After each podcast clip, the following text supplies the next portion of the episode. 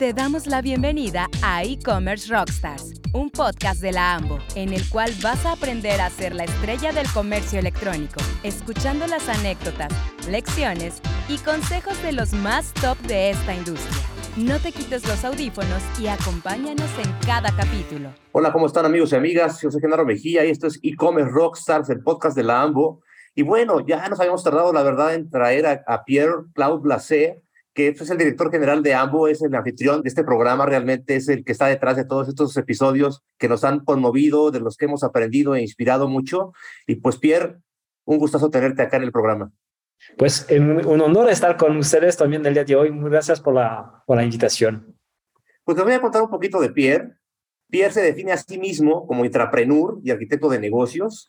Tiene más de 20 años de experiencia en el mundo de los negocios él tiene como propósito promover la transformación en las organizaciones para llevarlas a prosperar en un entorno digital. Tiene experiencia y puestos estratégicos en Colgate Palmolive, en Sara Lee, en Nestlé Waters y en Dafiti. Pierre cofundó y preside la French Tech México, un proyecto de emprendedores franceses para promover a Francia como un actor relevante en los principales países donde se desarrollan startups enfocadas en nuevas tecnologías y entornos digitales. En 2016, Pierre cofundó la AMBO, la asociación que busca promover el comercio electrónico en México a través de capacitación, contenidos e investigación y que representa a más de 550 empresas de todos los sectores. Desde entonces es el director general de esta asociación y bueno, hoy lo tenemos acá en e-commerce Rockstar. Bienvenido, Pierre. Y bueno, Pierre, vamos a empezar con la primera parte que es, se ha vuelto ya un sello de este podcast y es una serie de preguntas rápidas con respuestas rápidas. Lo primero que te venga a la mente, no lo pienses, responde nada más básicamente lo, lo primero que te surja en la palabra y la idea es conocerte un poquito más como persona y como líder, ¿de acuerdo? De acuerdo. ¿Estás listo? Listo. ¿Hablar o escuchar, Pierre? Eh, escuchar. Yo creo que nuestro peor reto de comunicación es que no escuchamos para entender, sino que escuchamos para contestar. Muy buena respuesta. ¿Mandar o obedecer? Eh, complicado, porque para aprender a mandar hay que aprender a obedecer. Y yo creo que además que nadie debe de obedecer a aquel que no merece mandar. Wow, excelente respuesta. Muy, muy, muy sabias palabras, Pierre. Cuando tienes un problema, ¿es problema o reto para ti? Bueno, los retos son puentes de crecimiento. Entonces, creo que los retos te permiten uh, descubrir a quién eres tú. ¿Fracaso o aprendizaje? Aprendizaje. Eh, me gusta, de hecho, un, un, unas palabras de Thomas Edison que dice que no ha fracasado, que ha encontrado mil maneras distintas que no han funcionado. Buenísimo, claro. El que no lo intenta, pues no lo logra, ¿verdad? Así Exactamente. es. Exactamente. ¿Tienda propia o marketplace? Bueno, es como preguntar a un francés, escoge entre queso y el postre. Necesitamos los dos. El, el marketplace te permite tener el alcance y el sitio propio te permite construir tu marca. Perfecto. ¿Drama o comedia? Comedia, obviamente. La vida es demasiado corta, ¿no? Hay que reír. Exactamente. ¿Cerveza o vino? Mm, cerveza en la tarde y vino en la noche. Muy bien, porque sé, sé, que te gustan las dos, por eso pregunté, para hacer trampa. Pero cerveza con mezcal. Ah, sí, yo también, eres de los míos. Cervecita con mezcalito es la combinación perfecta. ¿París o Ciudad de México? Ciudad de México, obviamente, y específicamente el barrio de la Roma por sus bares y sus uh, restaurantes. Digo, por, por algo vives acá, no eres congruente con lo que dices. ¿Obi-Wan Kenobi o Darth Vader? Está, está complicada. Uh, yo creo que soy más Luke, de hecho. Ok. Lo que me gusta más de Luke es que, aunque es una persona un poquito introvertida, está escuchando lo que está pasando, toma de decisiones en, en, momentos complicados y aunque las personas alrededor de él tengan un punto de vista distinto, pues toma una decisión tomando en cuenta lo que está pasando. Entonces me gusta más Luke que, que Obi o que Darth. Perfecto. ¿Te gusta más Instagram o LinkedIn? Soy más Twitter. Ah, mira, ok, muy bien, muy buena salida. No, no te, no te contesto, pero Twitter para mí es una universidad. Eh, hay muchísimo contenido muy interesante. Muy bien, te la pasas ahí más tiempo. Ajá. ¿Coche o bici, Pierre? Bici eléctrica. Muy bien, buena mezcla, buena mezcla. ¿Cine o Netflix? Eh, cinema en familia. ¿Noche de fiesta o mañana de ejercicio? Pues noche de fiesta, eh, soy DJ, como es mi, mi, mi, mi pasión afuera de, del trabajo, así que tengo que reconocer que sí me paso más de noches de fiesta que de mañana de ejercicios. Wow, muy padre que nos cuentes esta parte que seguramente mucha gente no conoce, ¿no? La parte de, del DJ detrás del, del líder de Ambo. ¿Película favorita, Pierre? Hay una película que me gusta mucho que se llama 12 hombres sin piedad de Sidney Lumet. Es una película muy vieja en blanco y negro. Y la recomiendo a, a todos. Habla de un juicio sobre un homicidio y básicamente tienes dos, uh, dos personas que tienen que deliberar sobre el futuro de un muchacho. Y hay una persona que no que piense que no está culpable, el, que no es culpable el, el muchacho y básicamente toda la película es la plática entre esta persona y los demás miembros de, de, los jurados que querían como que esté castigado este, este muchacho y al final convence cada uno de las personas tomando en cuenta muchos elementos que no eran obvios al, principio. Entonces, habla muy bien de lo que un rol tiene de tener en cualquier tipo de situación, no ver lo, lo obvio, pero buscar la verdad. Buscar la verdad y no siempre está tan fácil de encontrar, ¿no? Eh, 12 hombres sin piedad. Hombres, no, no la he visto, la voy a ver. Me encanta el cine, así que la voy a ver. ¿Deporte favorito, Pierre? Eh, fútbol. ¿Novela o autor preferido? Eh, la llamada de la selva de Jack London. Muy bien.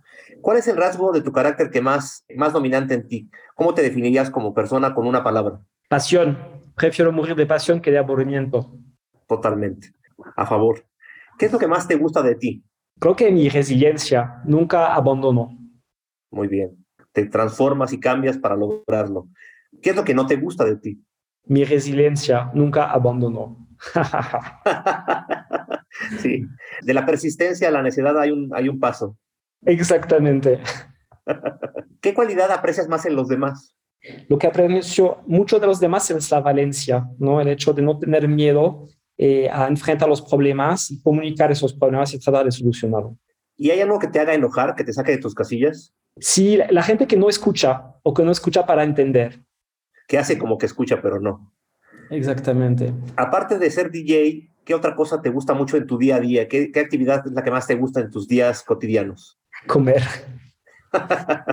la comida mexicana, pero no solamente. Sí, este, Claro. tengo que reconocer que re- realmente es lo que más me gusta de mis días y de mis noches. Una buena cena con amigos, con la familia. Yo también digo que soy un gordo profesional. Me encanta comer. Me O sea, gusta. lo hago, lo hago, pero lo hago muy bien y lo llevo al máximo. Para ti ser feliz, ¿qué es? Creo que ayudar a los demás es lo que más disfruto, ¿no? Que sea a mi familia, a mi equipo, a mis amigos, a bueno, nuestros afiliados. Yo disfruto mucho cuando los solicitan eh, ayudar a los demás. Muy bien. ¿Qué es lo peor que te podría pasar en la vida? Estar solito en una isla. Yo necesito conectarme. Necesitas hacer amigos, platicar, re- reír. ¿Cuál es tu mayor frustración en tu trabajo actual? Mi mayor frustración es la falta de enfoque, solo conmigo, pero también con eh, lo- los equipos, etc. Para tener éxito hay que tener enfoque. Sí, la dispersión, ¿no? Exactamente. Si pudieras cambiar tu vida, ¿qué estarías haciendo hoy si no fueras director de AMBO?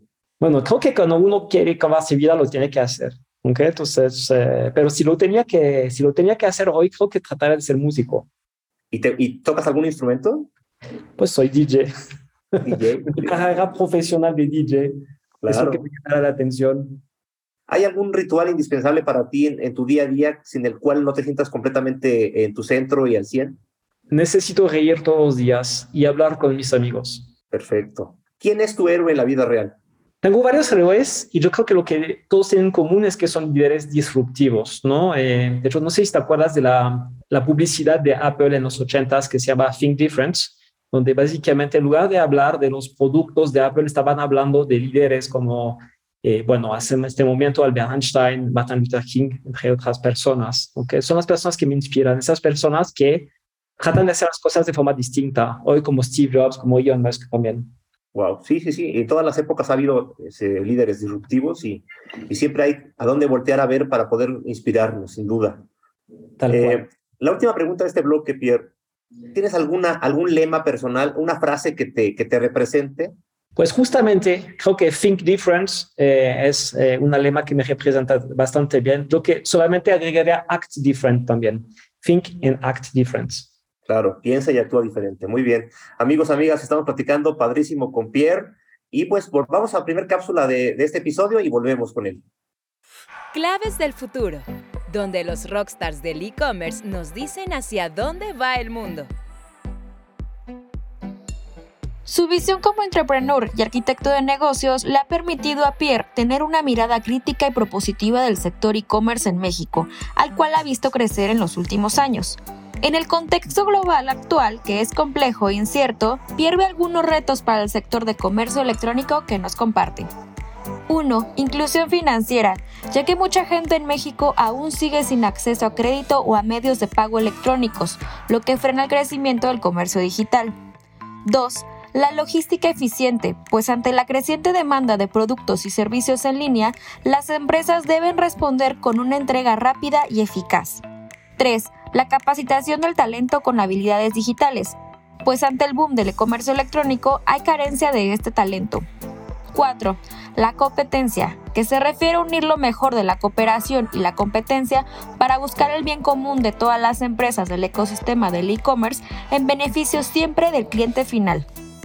5. La sustentabilidad y cuidado del medio ambiente de las operaciones de toda la cadena de suministro del comercio electrónico, para poder reducir las emisiones de carbono. Amigas, amigos, estamos de regreso en e-commerce Rockstars, el podcast de la AMBO, y traemos a un personaje que, pues, que yo conozco desde hace varios años, de antes de la pandemia. Hicimos varias cosas juntos, eh, trabajando yo en Entrepreneur, él ya dirigiendo AMBO, y, siempre me ha inspirado una persona muy, muy alegre y muy decidida y que hace muchas cosas, no sé a qué horas hace tantas cosas.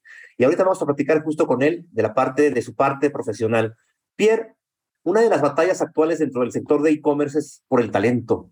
Sobre esto tú has dicho que construir, capacitar y retener un equipo es lo más importante para tener éxito sostenible en comercio electrónico. ¿Nos puedes dar un panorama más específico sobre lo que están haciendo eh, las empresas en esta búsqueda y atracción y desarrollo de, mejor talento en un momento en el que estamos viviendo un boom de e-commerce? Sí, claro. Pues de hecho, ya, ya lo platicamos en el pasado, pero para mí el talento es el activo más importante de una organización. Obviamente están también las marcas, eh, pero el talento es lo más importante. Sin tener este talento, sin tener equipos, pues, ¿qué puedes hacer como organización? Entonces, realmente es una preocupación mía, una preocupación del AMBO desde mucho tiempo, es una preocupación de todas las empresas el día de hoy. Hay varios factores que ocurrieron eh, últimamente, ¿no? Primero, hay un factor importante que las competencias claves han evolucionado mucho a lo largo de, de los últimos 10 años. De hecho, el Foro Económico Mundial estima, por ejemplo, que nada más en 2022 se van a crear más de 130 millones de nuevos puestos relacionados con la revolución digital. Imagínate ese tamaño de México en números de, habitantes en creación de nuevos puestos a nivel global. Y se espera también que el 42% de las habilidades básicas en el trabajo van a tener que cambiar en este año para poder adaptarse a las necesidades del, del mundo laboral. Entonces, hay una enorme, un enorme cambio que está sucediendo Obviamente nosotros en comercio electrónico en México tenemos las mismas necesidades, hay una carencia de talento digital. No digo una carencia de talento, hay mucho talento en México, pero una carencia de talento digital. Entonces, y además de esto, las mismos los trabajadores, colaboradores, se están dando cuenta que las empresas no le están dando y lo que necesitan para tener éxito en su, en, su trabajo. ¿no? De hecho, hubo una encuesta muy interesante hace poco del, de, acerca del, del mundo laboral en México, de PricewaterhouseCoopers, donde el 76% de la gente dicen que para hacer bien su trabajo necesitan capacitaciones especiales, pero que solamente el 50% de la gente piensa que eh, tienen las habilidades necesarias. Entonces, hay una necesidad de cambio de competencias, bueno, de, reskilling, como se dice en inglés. Creo que la palabra en español no me gusta mucho, prefiero usar la, palabra inglés, que es un primer factor. El segundo factor es una consecuencia del trabajo mismo, ¿no? Durante la pandemia. Hablamos mucho de cómo ha cambiado la forma de comprar y vender durante la pandemia, pero un fenómeno para mí más importante es que ha cambiado la forma de trabajar. Los colaboradores son más exigentes hoy que en el pasado. De hecho, probablemente hayan escuchado este concepto de la gran renuncia, que es una tendencia global donde la gente dice que van a cambiar de, quieren cambiar de empresa ya. Y se estima, de hecho, que a nivel global uno de cada dos trabajadores planea dejar su trabajo este año. Entonces, esos dos factores nos obligan a, como organizaciones, como industrias, a cambiar las cosas. Y hay tres problemas principales. Hay un problema de atracción de talento, hay un problema de desarrollo de talento y obviamente a un problema de retención también. Entonces, como ambos estamos trabajando en eso, no solamente con nuestros equipos, pero también para tratar de, apoyar, aportar soluciones al ecosistema, ¿no?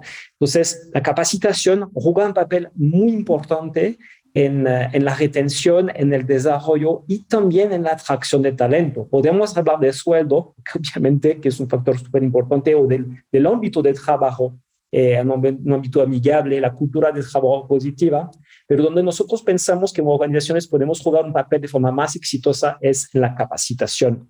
Y en capacitación estoy hablando obviamente de competencias técnicas, pero va mucho más allá de las competencias técnicas relacionadas al e-commerce.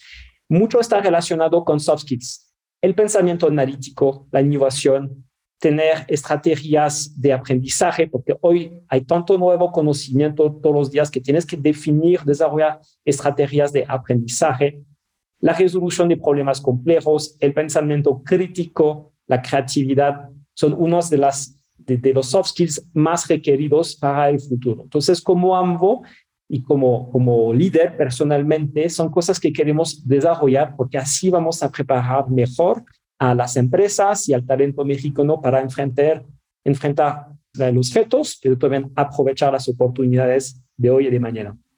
Sí, lo, lo, sé, además sé que lo están haciendo desde que nacieron como organización, es parte de, digamos, de sus valores, de sus propósitos y sus objetivos, ¿no? Es su razón de estar aquí de AMBO. Y, y, en este camino, recientemente, hace creo que un mes o, o, menos, ustedes lanzaron AMBO Academy. ¿Nos puedes contar un poquito más esta iniciativa de, de la AMBO, Pierre, por favor? Claro, AMBO Academy nace del, de, este, de un hecho, en realidad.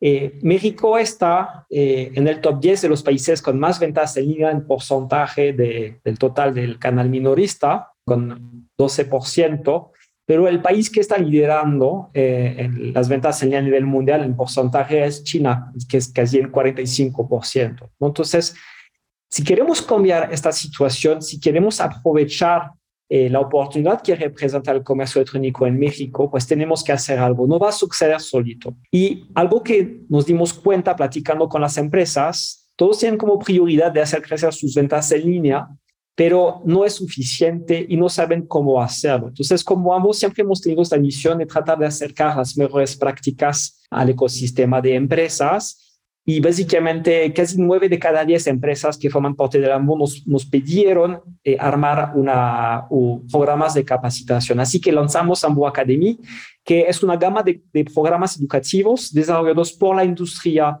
para la industria. ¿okay? Realmente nosotros no venimos del mundo académico, pero más bien trabajamos de la mano con las empresas para entender sus necesidades. Y aquí básicamente agregamos dos capas una capa de investigación de mercado y una capa de consultoría, lo que nos permite acompañar a una empresa en toda la transformación. Entonces, podemos armar estudios de mercado para entender mejor una categoría, una industria o entender más a detalle eh, las fortalezas o debilidades de una empresa, de ahí armar un programa totalmente a la medida y hasta acompañar la empresa en su transformación. Entonces, realmente es una solución bastante única en México es una mezcla entre educación, investigación de mercado y consultoría. Y básicamente nuestra ambición es ayudar justamente al ecosistema a cambiar de liga, ¿no? a acercarse de lo que está pasando en China específicamente. Me encanta, me encanta lo que hacen porque efectivamente, pues las universidades tradicionales van muy, muy atrás, los programas de estudios todavía están basados en una realidad que ya cambió y que seguirá cambiando y entiendo que Ambo Academy se transforma y cambia de acuerdo a las necesidades de sus propios eh, miembros de las empresas que forman Ambo, ¿no? Entonces, creo que ahí hay, pues, la verdad, una solución muy innovadora en educación que tanta falta nos hace, no solo en México, sino creo que en toda América Latina, Pierre. la siguiente pregunta eh, me encanta porque una de las cosas que han hecho increíbles, un gran hito para ustedes, es impulsar el comercio electrónico a niveles que jamás hubiéramos imaginado hace apenas cinco años, ¿no? Parte de ese éxito son las temporalidades como el Hot Sale, como el Black Friday, donde muchas empresas, la verdad, logran, logran ventas extraordinarias en esas épocas. Eh, me gustaría que nos dijeras qué hay detrás de este éxito, cómo lograron posicionar estas temporalidades, cómo lograron alinear a toda la industria, a todos los jugadores para que entendieran el valor justo que le beneficiaba a consumidores, también por supuesto a proveedores y por supuesto a las marcas, ¿no? Te dije que me gustaba mucho la comida, que es lo que me motiva más cada día. Eh, entonces, eh, voy a empezar con un par de analogías, de hecho. Lo que pocas personas saben es que Hot la empiezo comiendo chilaquiles. Que el movimiento, antes de la formación del AMBO, de hecho, los, los fundadores, de, cofundadores del AMBO estaban juntando cada mes comiendo chilaquiles, pensando en cómo podemos ayudar a este ecosistema a crecer. O más bien hacer crecer este pastel para seguir con la analogía con la comida, ¿no? Y, es lo que ha sucedido básicamente, ¿no? Es como la alineación de eh, todos los actores principales. Habían entendido todos la oportunidad que representaba porque sí, el comercio electrónico en México, pero que estábamos en pañales en aquel momento. Entonces nació la idea de, de hacer un momento de educación ¿okay? para el consumidor final, para que entienda la gente la practicidad de la compra en línea pues y así empezó eh, en 2014 el, primer, el primer hot sale, ¿no? Para mí la razón del éxito es el, eh, las interacciones o la, apertura que tuvieron los actores para colaborar. Eh, hablamos mucho de, ya no de competencia, pero de competencia, ¿no? que es la mezcla entre la colaboración y la competencia. Es lo que sucedió. Está increíble en 2000, bueno, en, en este siglo que las empresas ya han, han entendido que colaborando podemos hacer cosas en conjunto más grande que hacerlo de forma eh, aislada. Es lo que sucedió con Hotsell, que todas esas empresas trabajan para el bien común. Y para mí, el éxito de Hotsell no es el éxito de la AMBO, o no de la AMBO solamente de su equipo, pero también el hecho que todas esas empresas participan activamente para dar a conocer el evento, para ofrecer una excelente experiencia de compra a los, a los, los compradores mexicanos, como consecuencia vuelven a comprar. Entonces, yo creo que hay muy pocos ejemplos en México a nivel económico de un éxito compartido. Eh, obviamente hay muchos actores que participan en este éxito, los, los proveedores, ¿no? las empresas de logística, los medios de pago, los, los medios también están jugando un papel y hasta el gobierno también. Entonces, estoy muy orgulloso que hemos logrado como equipo AMBO, pero también que hemos logrado como equipo del, del ecosistema alinearnos, trabajar en conjunto, respetar las reglas para un bien más grande que nosotros. Y te voy a decir una cosa, eh, Genaro, no lo platico mucho afuera, pero en Lambo, eh, con el equipo de Lambo está algo que estamos buscando, aunque todos estamos convencidos que cada uno con su grano de arena puede ayudar a construir un México más moderno, más competitivo. Es lo que nos mueve. Y me, me inspira mucho lo que dices porque me parece que es el, eh, la manera de trabajar quedó clarísimo en pandemia. Muchas organizaciones, muchas industrias, si no hubieran empezado a colaborar y dejar no nada más competir, sino a colaborar, no hubieran sobrevivido, ¿no? Y creo que sí, hay pocos ejemplos, ojalá que más organizaciones, veo muchas organizaciones de cámaras de comercio, cámaras de negocios y de industrias, pero la verdad es que muchos nada más están ahí de adorno. Creo que ambos es un caso de estudio del cual ojalá mucha gente aprenda y se replique, ¿no? Y que más organizaciones, más industrias lleven esto a la práctica, ¿no? Porque está clarísimo el beneficio. Cuando se trabaja en el bien común, todos ganamos, ¿no? Pierre, hay muchas cosas más que platicar contigo, pues porque no solo es Hot Sale ni, ni Ambo Academy, ustedes tienen los e-commerce awards, tienen varios eventos durante el año increíbles de capacitación, de conocimiento, de contenido muy valioso. Cuéntanos un poquito qué más hay de Ambo, qué más está haciendo Ambo para todo el ecosistema de e-commerce. Bien, pues Lambo tiene cinco, cinco tipos de actividades ¿no? Eh, a lo largo del año que van creciendo en relevancia y en, y en alcance también. Entonces, obviamente, eh, tendrá que platicar de los eventos. Aquí el equipo está haciendo un, trabajo increíble eh, con la, la, cantidad de eventos, con la convocatoria que tenemos. Tuvimos casi, eh, estamos llegando creo que a 200 eventos desde la creación del Lambo este año, más de 35 mil personas que participaron en nuestros eventos. Eh, aquí, por ejemplo, el Ambo Forum, que es este evento que organizamos cada tres meses, que se dedica a una temática que lo ataca muy en profundidad. Eh, el último tuvimos más de 2.000 registros, por ejemplo. Entonces, este tema de eventos, por ejemplo, juega un papel importante para difundir las buenas prácticas, porque siempre hay un tema de evangelización, de compartir lo que funciona. Hay tantas cosas que pueden ayudar a las demás empresas para tener más éxito. Entonces, eventos y contenido es una parte clave de lo que estamos haciendo y que seguimos trabajando para aportar más contenido de forma distinta para que sea más relevante. Después, estudios de mercado para mí sigue siendo algo importante porque lo que no se puede medir no se puede mejorar. Entonces, el equipo de, de Ambo Research está haciendo todo para traer mejor información para que la gente sepa cómo van. De hecho, aquí tengo que mencionar la, alianza que estamos haciendo con Nielsen, con su plataforma EBIT, para poder tener la primera medición del mercado de, en, ventas, ventas reales, que es algo que ya estamos empezando a, a organizar con Nielsen y con varios actores del ecosistema. Pues pronto van a tener más noticias. Wow.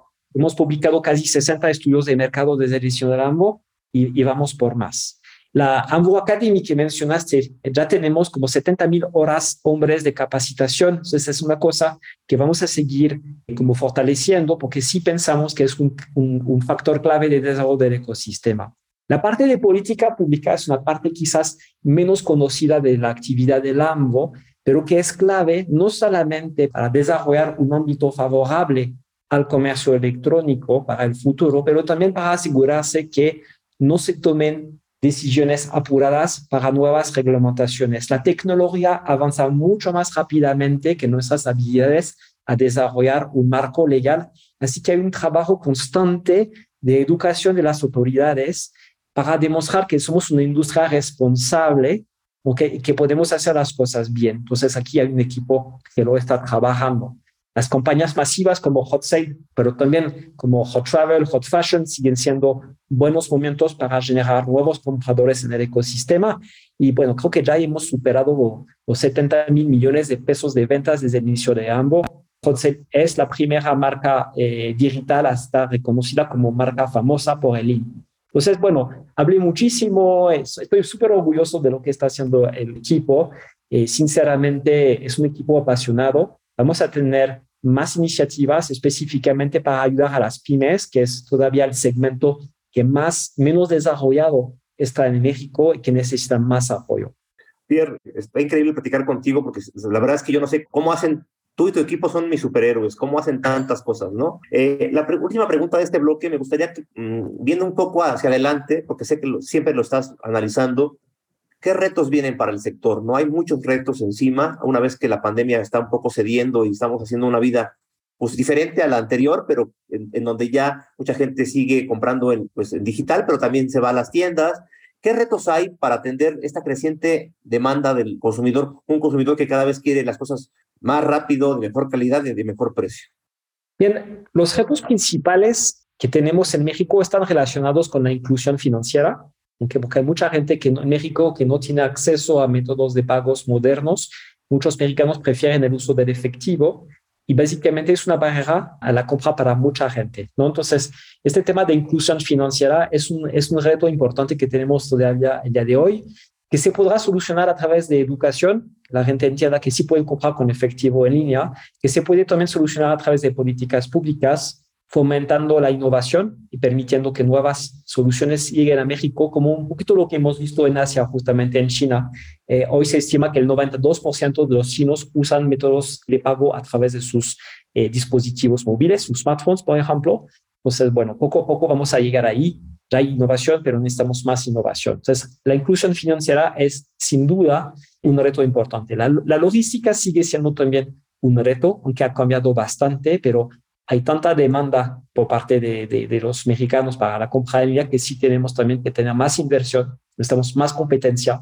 Hasta quizás un día necesitaremos también el apoyo de Correos de México, que en todos los países del mundo, los países grandes, el servicio postal público está jugando un papel en el e-commerce, lo que no es el caso en México todavía. Para que te des cuenta, México está en el lugar 51 de logístico a nivel mundial y ya te dije que somos el país número 10 hablando de comercio electrónico. Hay un gap ahí tremendo. Un gap tremendo.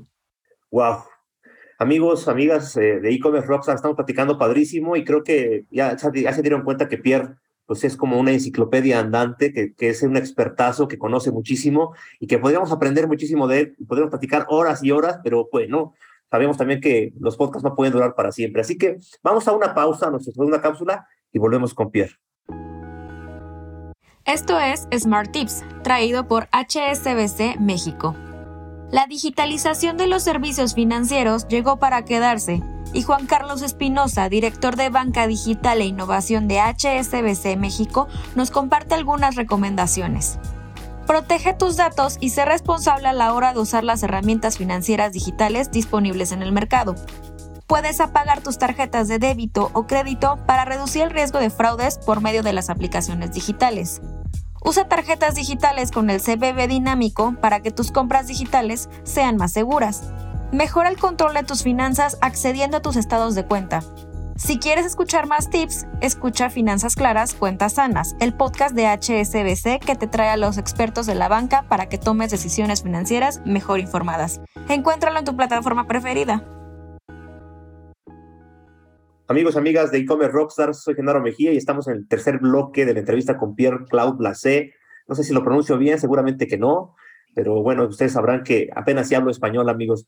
Estamos platicando padrísimo con Pierre y en este futuro que estás viendo, Pierre, estos retos que estábamos hablando en el bloque anterior, me parece que yo conozco que dentro de ti como ser humano, como líder consciente, hay un tema que te trae dando vueltas y que sabes que vamos a tener que tomar todas acciones pronto, que es el cuidado del medio ambiente, ¿no? Es un reto tremendo, no solo para el área de e-commerce, sino para toda la industria, para todas las empresas. ¿Cómo hacemos que siga funcionando esto cada vez mejor? Que le demos un mejor servicio a los clientes, más rápido, más preciso, de mayor calidad, al mismo tiempo que logramos no dañar al planeta, que logramos cuidar al planeta, ¿no? Cuéntanos un poquito tu visión sobre esto. Mira, estoy convencido que como industria eh, moderna tenemos que ser un modelo para todas las demás industrias. ¿okay? Entonces, básicamente lo, lo, lo, platicamos el tema del talento, por ejemplo, podemos hablar de la inclusión y del rol de las mujeres, también donde tenemos que demostrar a todas las demás industrias que eh, tenemos que jugar un, un, papel aquí para cambiar las cosas. Pero el tema del medio ambiente es un tema también muy importante y aunque el e-commerce contribuye como los, las, demás industrias a, a, las emisiones de carbono, pues tenemos que jugar, empezar a jugar un papel más importante aquí. Es un hecho que a nivel mundial tenemos que reducir las emisiones de carbono y que tenemos que sobre, actuar sobre esto. Entonces, yo creo que aquí tenemos una gran oportunidad. Pocos están hablando de esto, entonces no solamente tenemos que como empresas ser responsables y empezar a anticipar los problemas, pero también educar a nuestros consumidores sobre los retos que eso representa. Y si lo piensas bien, una empresa que empieza a tomar decisiones desde ya en esto está construyendo una ventaja competitiva. Entonces, más allá del propósito de, de tener un impacto positivo sobre un país, en una economía, en la, en la sociedad, también se puede volver una, una, ventaja competitiva, donde básicamente podemos aumentar la satisfacción de la realidad del cliente, porque es una realidad que cada día más la gente está tomando decisiones basadas en eh, el tema del medio ambiente. Nada más, para, para darte un ejemplo, en Europa Hace poco se publicó un estudio donde dicen que 52% de los consumidores afirman elegir comprar una tienda en línea versus otra si el impacto ambiental de la entrega es menor. Entonces, está jugando cada día un rol más importante. Es mejor anticipar esto que ser una víctima en todos sentidos. Y aquí, básicamente, la recomendación es trabajar en cuatro niveles. El primero es auditar lo que están haciendo los comercios, una, auditoría ecológica para entender un poquito lo que estamos haciendo bien o mal. Y después favorecer tres cosas, los cambios ecológicos. Aquí, por ejemplo, pensar en entregas en más grandes cantidades, al granel. Investigar opciones de entregas más sostenibles, eh, ofrecer entrega urgente o express solamente para algunos tipos de productos que lo requieren. Entonces, el envío ecológico es una solución, algo que se puede ir, ir preparando. Después, trabajar el tema de los embalajes también, ¿no? Reducir o dejar de usar materiales que no son biodegradables, por ejemplo. Elegir mejor el tamaño de los, los embalajes que sean más adecuados al producto que se vende. Y también comunicar al cliente final que cómo se puede reusar el embalaje, por ejemplo. Y por fin hay otra, otra área importante que se puede, en la cual se puede trabajar, que es eh, las devoluciones, no reducir la cantidad de devoluciones, porque obviamente tiene un impacto ecológico importante. Y eso tiene mucho que ver con proporcionar mejor información a sus clientes, que la gente devuelve el producto porque la mayoría de los, de los temas es porque lo que han recibido no es lo que estaban esperando. Así que con mejores fotografías, con mejores descripciones, Okay, pero también educando a los consumidores de tomar decisiones de compra responsables, pues se puede reducir. Entonces, son cosas muy sencillas que podemos em, empezar a hacer ya para tener un impacto positivo para este tema del medio ambiente. Sí, me encanta, me encanta lo que dices, porque un simple botón a la hora de decir quiero devolver, que, que te diga, piensa si realmente lo que está mal de tu producto es algo realmente grave, porque la devolución va a causar un impacto climático, un impacto de medio ambiente, ¿no? Como pasa en los hoteles donde te dan la opción de, lavar las sábanas diario, o tú puedes decidir como persona consciente, decir, bueno, no es necesario que me laven las sábanas diario, ¿no? Creo que está increíble lo que cuentas y, y sin duda las generaciones nuevas, centennials y millennials, están exigiendo cada vez más como consumidores empresas conscientes con el, con el medio ambiente, e incluso BlackRock, ¿no? El manejador de fondos a nivel mundial, trae esta misión de no invertir ya más en empresas que no estén haciendo el bien con el medio ambiente, ¿no? Entonces, como tú lo dijiste, es una parte competitiva, no es ser buena onda, no es por buena gente, es una decisión estratégica de negocios y en el corto plazo va a dar dinero y mucho. Eh, claro. Me gusta ahora esta parte, Pierre, entrar a la parte personal, a la parte que hay detrás del de líder, ¿no? Y yo eh, pues estuve leyendo sobre ti, aprendiendo más de ti, y sé que hace muchos años soñabas con ser arquitecto, pero no sé, algo pasó algo pasó ahí en medio y terminaste convirtiéndote en, arquitecto de negocios, en proyectos y marcas. Me gustaría que nos contaras qué pasó en este momento, qué hay en ese espacio que no lo, no lo pude encontrar en ninguna entrevista. ¿Qué pasó ahí que te hizo cambiar, digamos, y, y dedicarte a lo que hoy te dedicas? Mira, yo creo que me, me inspiró muchísimo mi, mi, mi, hermana, que es arquitecta, okay, que me dio a conocer muchos arquitectos cuando estaba estudiando. Tengo, tengo una hermana más grande, que es tres años más grande que yo, así que cuando ya estaba, empezó a, a estudiar la, la, carrera de arquitecta, pues me estaba enseñando lo que estaba ella eh, aprendiendo, ¿no? Y me, me, llamó muchísimo la atención. Eh, me enseñó cosas de Japón, de España, de México también. Entonces, eso me inspiró muchísimo a nivel artístico, pero también el, el, el rol que puede jugar eh, la, la, arquitectura en, en, una ciudad, en una vida, en un país, ¿no? Y yo creo que algo que me hace falta, me hacía falta, que me hace falta todavía es saber dibujar bien. Entonces, más allá del, del lado, no es una lástima, ¿no? Eh, que para ser arquitecto es realmente es un handicap, ¿no? Entonces, realmente me di cuenta que al final, más allá de la parte estética, que me sigue gustando muchísimo, la parte que más me gusta de, de la construcción, bueno, es todos tipos de construcciones, vamos a decir, ¿no? Construcción de relaciones, no es por, no es, a, no es por casualidad que está haciendo lo que estoy diciendo en Lambo, me gusta construir relaciones entre las personas, me gusta construir equipos, me gusta construir marcas, lo dijiste, ¿no? Como mi rol de mercadólogo ha sido toda mi vida construir marcas.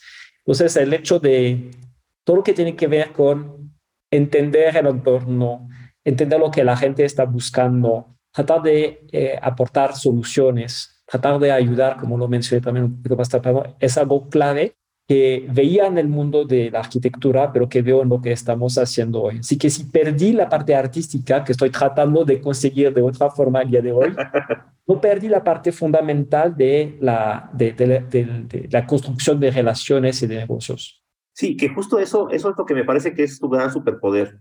Creo que tu gran superpoder es formar alianzas, conectar personas para que esas personas hagan magia entre ellos, resolver problemas, negociar, facilitar, ¿no? Facilitar que todo fluya y eso me parece que no cualquier persona lo puede hacer, pero me parece que hoy sí, cualquiera, mujer u hombre que, sea un líder de algún equipo, de algún área, tendría que desarrollar esta skill ¿Qué puedes aconsejarle a estas personas? ¿Qué habilidades pueden desarrollar para poder volverse esos grandes negociadores y grandes facilitadores de negocios? Yo creo que más importante es el tema de la escucha, la escucha activa, aunque realmente no escuchar para contestar, pero escuchar para entender. Y creo que es un es una área de, de oportunidad para todos cuando escuchamos un punto de vista, cuando estamos tratando de, de descubrir algo, siempre tenemos en mente modelos y estamos tratando de relacionar lo que estamos escuchando con un modelo que ya existe. Y es justamente lo que diferencia un, un, un líder eh, disruptivo como un Steve Jobs, como para un Elon Musk, de muchas otras personas en, la, en el negocio, o un Mahatma Gandhi o un uh, Martin Luther King de, de otros hombres políticos. ¿no? Es fundamentalmente esa habilidad a escuchar para entender realmente, genuinamente, y después actuar con, sobre eso, ¿no? Trabajar obviamente de, como adaptarse a la situación, planificar, trabajar en soluciones que sean distintas, porque yo creo que es difícil también tener éxito eh, repitiendo un modelo que ya existe. Pero todo eso empieza con escuchar. Que es la habilidad más importante que un líder tiene que tener o desarrollar. Y, y, no es sencillo porque creo que es muy natural de querer, para ganar tiempo, eh, aplicar un modelo que, que ya conocemos. Es, es, muy importante, me, me parece que nadie me había dicho esto en las entrevistas, pero sí, escuchar como la gran habilidad y, y, seguro que cuesta trabajo porque además cuando a alguien le va yendo bien como líder, como con éxito, pues empieza este ego luego a molestar y luego cree que uno tiene todas las respuestas y eso pues este, creo que se hace mucho daño al líder y a su equipo, ¿no? Pierre, en tus días, estoy seguro que empiezan muy temprano y terminan muy tarde, que haces muchas cosas eh, y que siempre estás apasionado, siempre que te veo estás sonriendo y estás siempre lleno de energía, que es muy raro luego ver gente así todo el tiempo. ¿Qué te inspira? diríamos en, en, el cotorreo, ¿qué te tomas? ¿no? ¿Qué, qué, qué tomas? ¿no? Aquí, te, aquí decimos en México, ¿qué te estás tomando para estar así? Pero yo sé que hay algo dentro de ti que te inspira profundamente. ¿Qué es eso que te, que mueve a hacer lo que haces todos los días? Mira, lo que me, mi, fuente de inspiración es el sol y el café.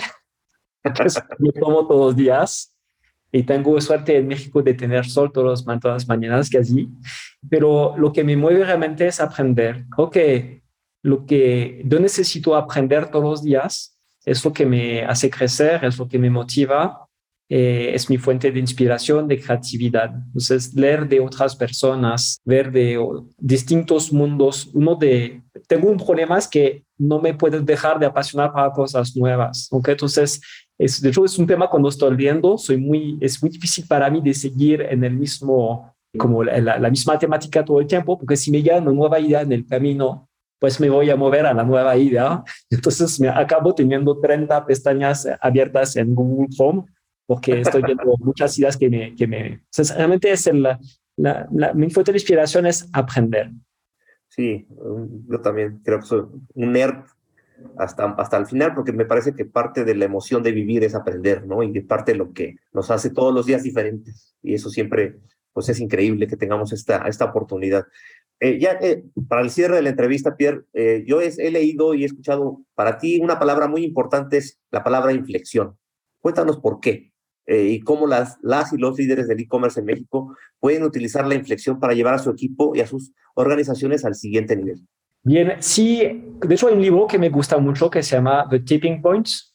es un libro que habla justamente de este momento donde las cosas cambian, ¿no? Que es un momento muy, que puede ser muy, muy corto, donde algo está pasando, un poquito como tienes eh, el agua que empieza a hervir, ¿no sabes? Bueno, es, estaba por hervir y empieza a hervir. Ese momento es un momento clave y los líderes que eh, identifican dónde está este tipping point, este punto de inflexión, pues es lo realmente que están eh, teniendo éxito. Entonces, tiene que ver con, con varios factores. El tipping point, bueno, siempre empieza con un par de grupos chiquitos que tienen realmente que, están empezando a, a generar algo ¿okay? de gente muy innovadora. Después hay un factor importante que es el contexto en el cual están sucediendo las cosas. ¿okay? Entonces, esos factores están un poquito afuera de, de, tu control, pero si sabes identificarlo, pues te va a ir mejor. Y eh, existe también lo que ellos llaman en el libro el, el factor de stickiness, que es como si, si pega la idea, ¿okay? Entonces también que es otro factor clave para que, para que una tendencia se vuelva una tendencia fuerte. Entonces como líder, yo creo que hay que tener muchísima curiosidad para entender lo que está pasando, siempre estar al pendiente de lo que está pasando, pero también tener la visión de ver justamente o saber diferenciar lo que es una, una tendencia eh, como eh, a corto plazo o de algo fuerte que va a llegar justamente un poquito cuando, cuando empezamos, cuando yo invitaron a ser parte del AMBO, cuando vi el ecosistema en qué estado estaba en aquel momento, pues era obvio que tarde o temprano México va a tener un éxito. Entonces creo que es lo que hace la diferencia entre un líder exitoso y un líder eh, que no es tan exitoso. No, no, más de la construcción del equipo, es justamente saber identificar cuál es este punto de inflexión. Wow, es todo un arte. O sea, me, me, por lo que cuentas es realmente hay que desarrollar esta habilidad, este, este olfato, este instinto y esta mirada crítica y pendiente de, de cuándo está en punto de inflexión, ¿no? Para bien y para mal, ¿no? Exactamente. Pierre, para cerrar eh, la, esta charla tan padre que hemos tenido y que estoy seguro que le va a gustar mucho a nuestros amigos y amigas, me gustaría que nos dejaras con un mensaje, pues, final, inspirador, siempre pienso que la gente, además de conocimiento, está ávida de inspiración. En un mundo en el que Eh, cada vez que abrimos el celular estamos llenos de noticias negativas, con una pandemia que no se acaba, con inflaciones altas, tasas de interés por las nubes, amenazas de una nueva recesión global, tantas cosas que, pues digo, yo siempre pienso que el vaso medio lleno, medio vacío, nos podríamos sentar a llorar eh, solamente de leer estas noticias, pero la gente que está haciendo las cosas pues, sabe vivir en crisis, sabe que no importa lo que está pasando, hay que seguir adelante, ¿no? ¿Qué le podrías decir a, estas, a estas líderes y líderes, hombres y mujeres que nos están escuchando, para decirles si se puede, ah, vamos para adelante? Bueno, yo creo que la mejor forma de predecir el futuro es crearlo. Tenemos todo en nuestras manos como personas, como esposos, como padres, como eh, líderes para cambiar las cosas. Okay? Yo, eh, algo que estoy tratando de hacer en mi entorno es decir a la gente que lo que está fuera de nuestras manos, nos manos, pues no podemos hacer mucho, pero que tenemos mucho en nuestras manos para cambiar las cosas. Entonces, dejamos de quejarnos, dejamos de, de hablar mal de, de, lo que está pasando o de, de subir las consecuencias. ¿Qué podemos hacer para cambiar las cosas? ¿Qué podemos hacer para contribuir al, cambio del mundo, que sea, bueno, hablamos de medio ambiente, estamos hablando de economía digital, estamos hablando de, de crecer los equipos, ayudar a la gente a tener más éxito en sus ideas laborales. Creo que tenemos muchas cosas en nuestras manos. Entonces, algo que yo odio escuchando la televisión francesa, por ejemplo, que está quejando la gente todos los días, lo que estoy tratando de enseñar a mis niños es que tienes en tus manos para cambiar las cosas. Así que invito a todos a contribuir y no ser víctimas, de lo que está pasando, pero estar, ser actores de este mundo. Wow, Pierre, muchísimas gracias. Ha sido extraordinario platicar contigo. Te agradezco mucho tu tiempo y, que nos dieras esta, pues esta, nos compartieras tu conocimiento y tu, y tu inspiración. Muchísimas gracias a ustedes. Amigos, amigas, esto fue e-commerce Rockstars, el podcast de Lambo, ya saben. Nos vemos y nos escuchamos muy pronto. Hasta pronto. Conoce más tendencias, noticias y consejos en Café con Digital un boletín diario con las actualizaciones mundiales sobre comercio electrónico. Más información de esta iniciativa en nuestras redes sociales de AMBO. Gracias por ser parte de este episodio. No te pierdas el siguiente y sigue aprendiendo de los expertos en e-commerce. Esto fue E-Commerce Rockstars, un podcast de la AMBO.